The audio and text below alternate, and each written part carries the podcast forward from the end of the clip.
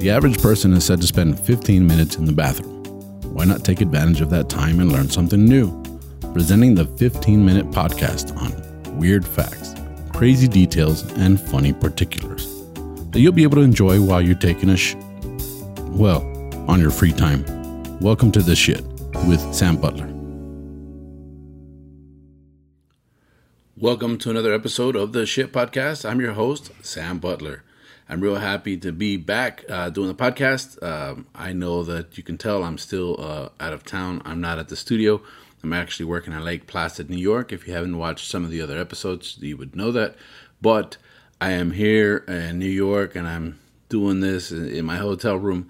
So please bear with me. I'm trying my best to uh, get you guys a podcast every single week. With that being said, um, I'm real happy. I want to thank you guys for following the podcast. Please, if you haven't done so, like, subscribe, and hit the notifications bell. Uh, leave your comments on YouTube. I read them all, and I try to respond to every single one of you guys. Uh, I um, recently hit uh, 16.3k subscribers, so thank you guys for subscribing. Uh, I can't uh, uh, thank you enough. your subscription means a lot to me. Um, I'm able to use uh, the monetization that I get from YouTube to help pay the production of these videos. With that being said, I know that I could probably produce them myself. I'm just uh, very, very incapable with technology, uh, certain types of technology. You know, uh, I graduated in 1994. Uh, my last year in high school is when Windows 93 came out. And I, I remember uh, clicking a window and then clicking a window and clicking a window and clicking a window. Didn't understand what that was, and I had like a hundred windows, a hundred tiles, and and now I kind of understand. But producing this podcast does take people who are better at this than me. With that being said, your likes, your comments, uh, your your your you know watching the videos really helps me. So thank you guys once more. Um, also, I want to take this opportunity to let you all know that I will be headlining Club 139 in Mexico City. That's one of the top clubs in Mexico City. I'm super excited to be there. Uh, it's an honor for me to do it. I'll be doing it in Spanish. I have some friends from Mexico City joining me uh, with with uh, their sets, or, or, or they'll be performing with me. And I also have some friends from uh, one friend from El Paso and one from Las Vegas, and uh, it's going to be a pretty international show. So if you have a chance and you happen to be in the Mexico City area, or if you have family in the Mexico City area, please let them know. Have them come out. Uh, I'm going to be at Club 139 August 26th. That's a Friday, August 26th at 10:30 p.m. I'd like to see you guys there. Come say hello. We'll take photos. We'll do all kinds of stuff. It'll be wonderful. Uh, I'm super excited with that, I want to get into this episode. I already did the episode in Spanish, and the reason that I do it in Spanish and then do it in English is in case you want to you want to learn uh, either Spanish or English. You can watch both episodes and kind of pick up on what's being said since you you've seen it in one language, you can see it in the other language. And I want to thank all the people in Mexico and South America that use my podcast as a teaching tool for the English as a second language programs. So thank you guys very much. I'm very happy. And with that, I'll get started on this episode of the Shit Podcast. Um, as many of you guys know, I'm actually in Lake Placid, New York, doing construction work because that is my other job. I've been doing construction most of my life. I started when I was 12 years old. I really didn't work hard when I was 12. I was more of a, uh, you know, the boss's son. So, but I grew up on job sites. I grew up picking up trash. I grew up going to the dump, getting rid of waste. And so uh, that turned into a career. I eventually went to school, became a welder. Um, I went to welding school for three years. Uh, I know that's a lot, but it was through a high school program. I got certified as a welder. I've been working in the industry now for close to 30 years. Uh, let's see, 19, in 2025, it'll be uh, 30 years uh, working as a welder or having uh, something to do with metal trades. Now, I think I'm pretty good, and I've learned a lot about steel and, and I and, and I've done a lot of different projects through my life. And and you do all these things and you think you know something. And then you come across an article like I did that just blows your mind. And that's what we're going to talk about. We're going to talk about magic mirrors. Yeah, uh, some people call them magic mirrors or translucent mirrors or light penetrating mirrors. Now, we're pretty familiar with the modern mirror that that you can kind of see it's a two-way mirror. That's not what I'm talking about here. I'm actually talking about mirrors that were developed in China uh, somewhere around the year 200 BC, before Christ. So 200 years before Christ was was on the earth, you know, and, and to put that in perspective, the United States is a little bit over 200 years old. So 200 years before Christ, uh, the Han Dynasty uh, was developing these mirrors. Now they were 100% bronze. They were made out of metal. They weren't made out of glass. They were made out of metal. Now, uh, what's interesting is, uh, and the way this article came about that caught my attention and, and just blew my mind, is that uh, uh the Cincinnati Museum of Art, which has something like a hundred thousand different articles of uh, exhibition or different artifacts, I guess is the right term, uh, in in their Asian collection, happen to have uh, a mirror that to the average person just seemed like a plain old mirror, like nothing's going on. It's a metal mirror, that's pretty cool. But it wasn't until recently that uh, uh, they've discovered something very interesting. Now, I uh, don't want to get the name wrong. Uh, uh, it's uh, Hou-mei Sung. Hou-mei Sung is an expert in uh, she's she happens to be an expert in Asian artifacts. Uh, I'm assuming she's Asian by her name, but uh, she had this interest in uh, these ancient Chinese mirrors. Now, I say Chinese, but they've been seen in Japanese culture, they've been seen in Korean culture, but the thought process is that they actually developed in China and eventually spread out. And what it is about this mirror that makes it so uh, impressive is that to the average person, it looks like a plain, basic mirror.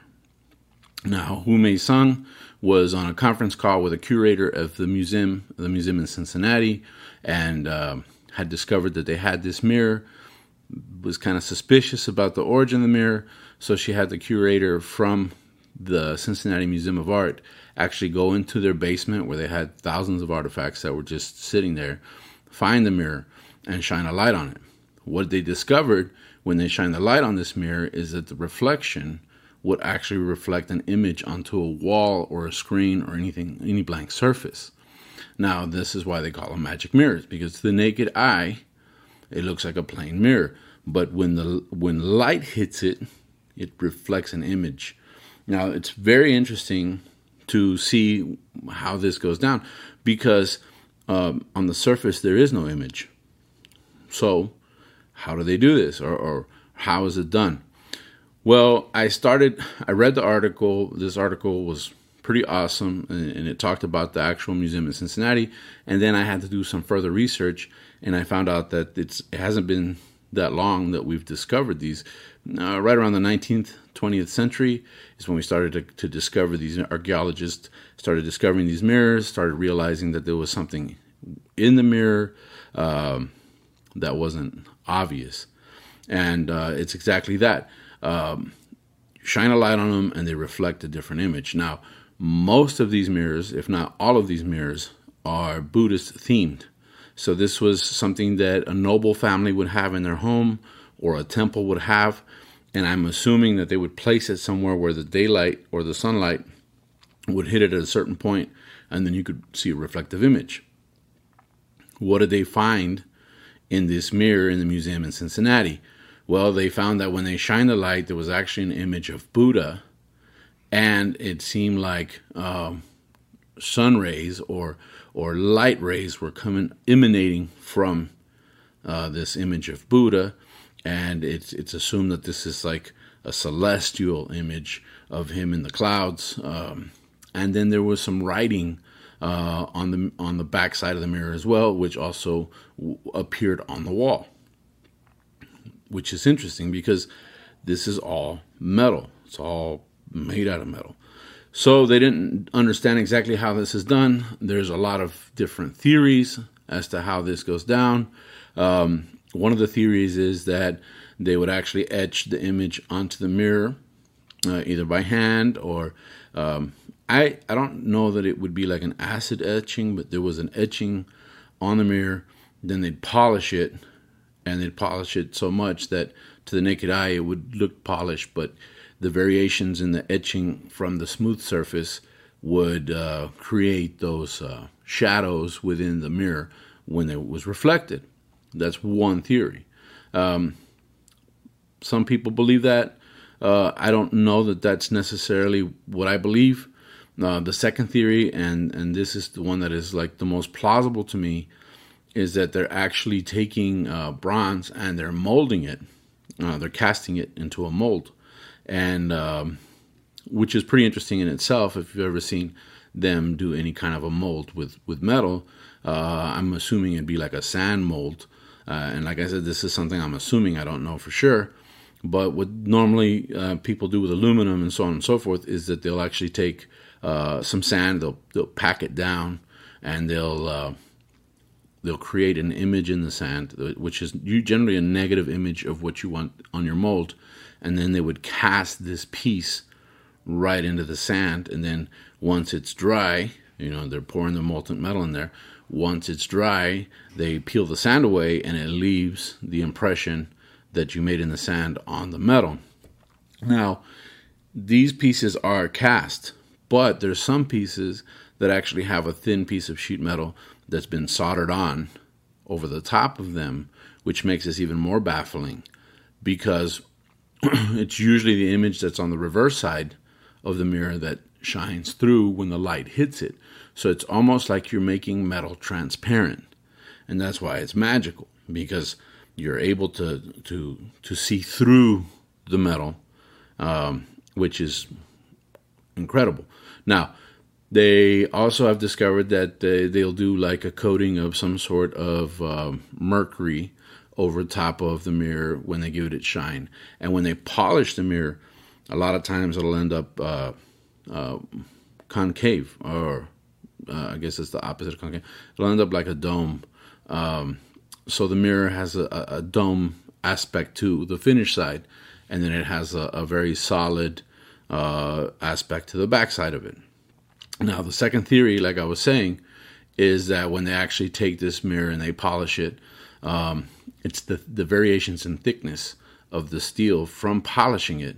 Well, it's not steel, from the bronze, from polishing it that actually creates those shadows uh, in the in the image that is being uh, shown onto um, the flat surface.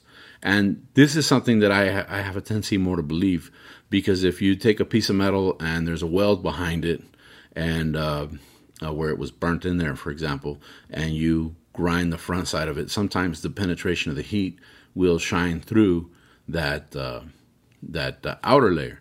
So in my mind, I think that's what's happening. I don't know for sure. It's something that's baffled researchers, although uh, there's a lot of theories. Now, these mirrors are very rare. They found them, but there's only a handful of museums around the world that actually have these mirrors on display.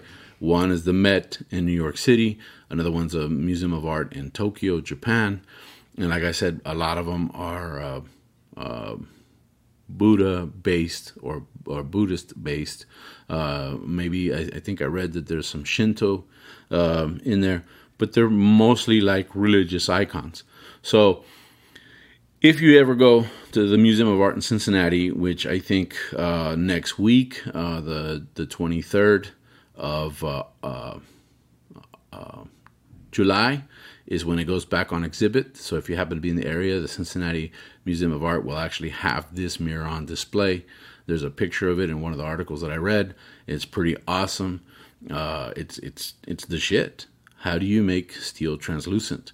that is what boggles my mind, and that's something I wanted to share with you guys on this episode of the Ship Podcast. I wanted, uh, like I said, the, the purpose of this podcast is to to uh, uh, uh talk about stuff that uh, might not be just common knowledge. With that being said, um, check it out, research it. Uh, magic mirrors, you can you can Google it as magic Chinese mirrors and you'll have a ton of information on it. I was fascinated by it. I wanted to share with you guys, and I thank you guys for joining me on this episode. That wraps us up on this episode of the Ship Podcast. Uh, we'll catch you again next week. Thank you guys, and uh, have a good week.